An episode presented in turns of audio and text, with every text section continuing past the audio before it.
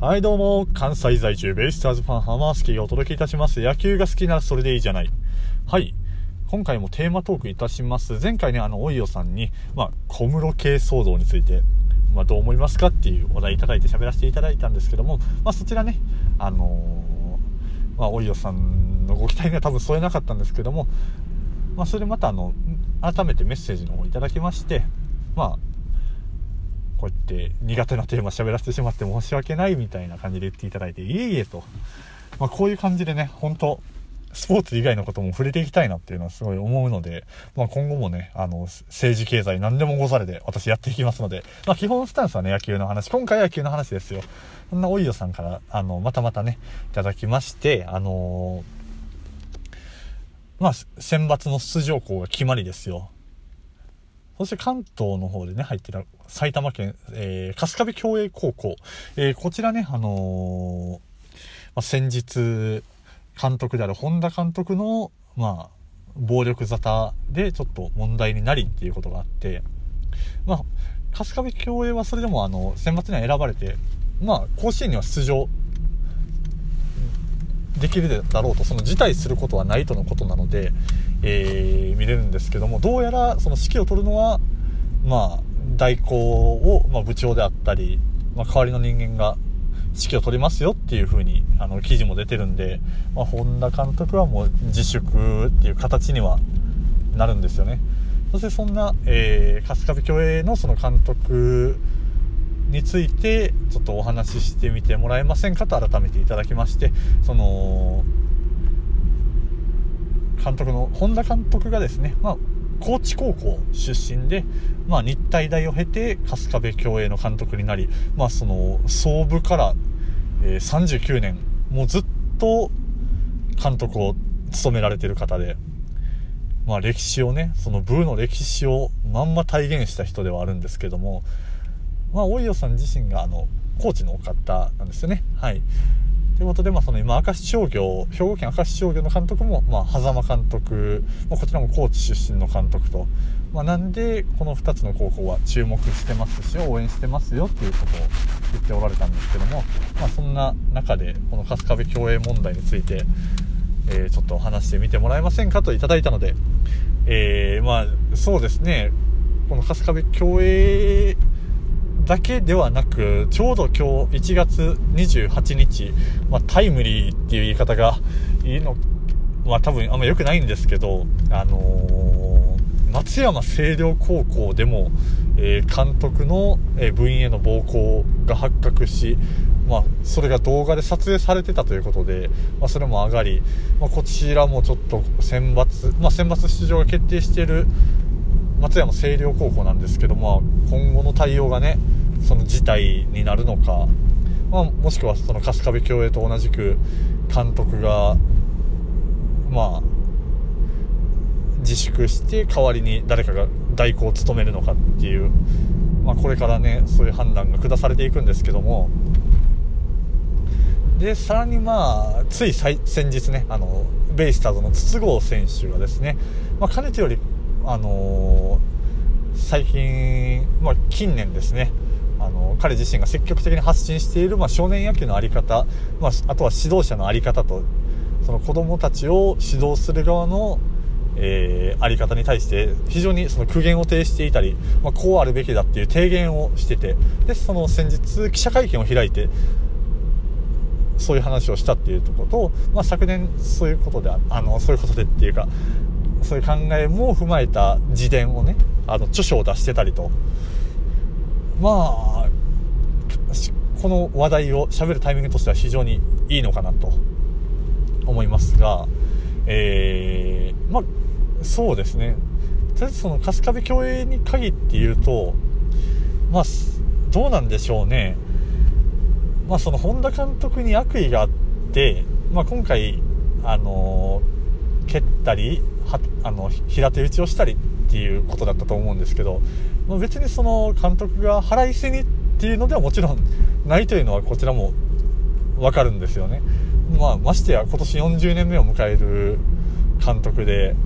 でまあ強豪埼玉県の強豪としてずっと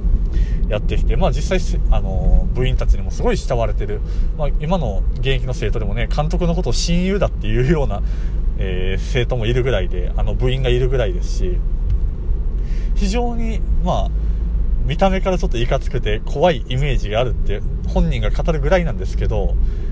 まあ、非常に熱い方ではあるんですけどやっぱりその自身がその日体日まあ日大ですかね。はい。経てっていうところでバリバリの体育会系でまあその自身がそういう経験をしてしてきた中で、まあ、厳しい環境で育ってきた中でそういう現在の指導があると思うんですけどまあ個人的にやっぱ言いたいのはその愛があってのその叱りつけるだったりっていうのがあってもやっぱり手出したらそこでダメだと思うんですよね。ま私自身がそのもういわゆるゆとり世代としてやってきて、まあ、私も結構中高とガンガン運動部でやってきてで結構中学校なんかはあの顧問の他にコーチが来るぐらいでもうめっちゃ真剣にやるような、まあ、卓球部だったんですけど結構近畿大会、まあ、県大会近畿大会狙っていくような、まあ、ガチガチの結構厳しい環境だったんですけどでめっちゃ怒鳴られてましたしまあまあ厳しい指導を毎日受けてましたけどやっぱりそれでも手を出されることはなかったんですよね。うん、でその筒香筒香が言うようにその過去の自分の受けた指導そのままやあのやっている指導者今の子供たちに向いた指導に合わせていかない、まあ、アップデートされてない指導者が多いっていうような、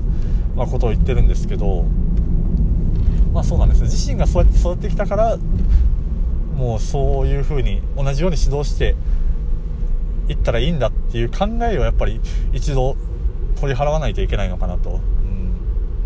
根本的なとこでやっぱり野特に野球部ってまあ常に怒号が飛び交って、まあ、下手したらそうやって手が出るとか、うん、常に厳しい環境にあると思うんですけど、まあ、私は野球部に所属したことがないんでなんですけどでも実際に野球部だった人から、まあ年ちょっと年配の方からそういう実際の話なんか聞いてても、まあ、やっぱりすごいそういう手出されたりとかはあったっていう風に聞きますし、うん、ただやっぱりそれがずっとなんか野球部の文化文化って言い方をするとすごい言い方になっちゃいますけど伝統として、まあ、そういうもんなんだっていう認識ができてしまってることがやっぱりおかしいのかなっていう結論にね自分の中ではなってきてあのー、要は難しいんですけどなんかその根底を覆してその叱りつける指導をそもそも根本的なところで一から変えるっていうのは難しいんですけどでもやっぱり少年野球一番小さいとこの少年野球ボーイズリーグとかのところからもう本当変えていかないといけないのかなと。で下からねそういう土台作り上げていってでまあ中学高校で、まあ、特に強豪校なんかっていうのはそれこそもう伝統っていうものに多分縛られる要素が多すぎるんですけどうんそこをなんとか切り込んで、まあ、今回みたいにその筒香のような実際現役のね OB がどうこういうよりも多分その現役選手がもう一番先頭に立ってそういう発信をしていくことが一歩になるんじゃないかなとは思うのでこれからもそうそうやってその筒香に続く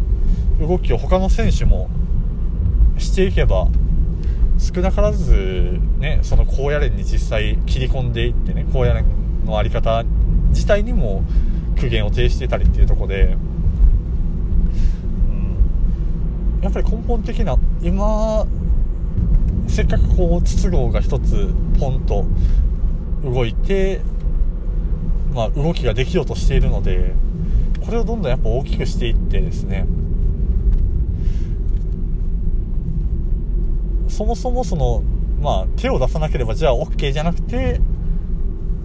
まあ、厳しくすることももちろん必要なんですよ。じゃあずっと笑顔で、まあ仕方ないね。じゃあ次頑張ろうね。じゃあ、確かに伸びるもんも伸びないっていうこともやっぱあるだろうし、やっぱり良くないことをした時には、その、厳しく言わないといけないこともあるんでしょうけど、じゃあ常にその、怒ったような表情で怒号を飛ばせばいいのかって言われるとそれは間違ってるんでね。うん。まあ特にその今のご時世、ちょっとしたことで、まあね、SNS だったりっていうところですぐに、まあ、そうやってどっから動画を撮られて発信されたりっていうのもわからないんで、まあ、よりなんか多くのものにビクビクしながらやらないといけないっていうところですごい息苦しい感じはあるんでしょうけど、なんかもうそういう根本的なところでね、やっぱ原則としてや手は絶対出してはダメだなっていうのがいくらまあその先日ありましたじゃないですか。それは部活関係なしにその先生をめっちゃ煽りまくる生徒がいて、で先生に手出させてそれを動画で投稿してみたいな。先生に処罰をみたいなね。まあ、あれはもうあからさまに生徒がふざけて、ふざけてるっていうか、生徒こそちゃんと処罰されるべきだろうみたいな声が世間であったりしますけれども、うん。まあ、あんなのは別として、まあ、根本的なところでやっぱり、なんでその本田監督に関しても今回指揮を取れないっていうのはもう致し方ないのかなと、まあ、見せしめじゃないですけどやっぱり手を出したっていうことであの世間的にもやっぱりそういう処罰を下すっていうことで、うん、ダメですよっていうのをはっきりさせないといけないのかなっていう。これでそのまあ、そもそもだから選抜に出れる時点で、多分、いや、なんで暴力沙汰があって、そんな不祥事があったのに出てるんだっていう人もいると思うので、うん、まあ、まずはその、監督が指揮を取れないっていうだけでもね、そういう形を取っていかないといけないんじゃないかなっていうのが私の結論です。というわけでお時間ですね。またバタバタになっちゃいましたし、ちゃんと答えられてないと思いますけども、えー、こんな感じで失礼いたします。さようなら。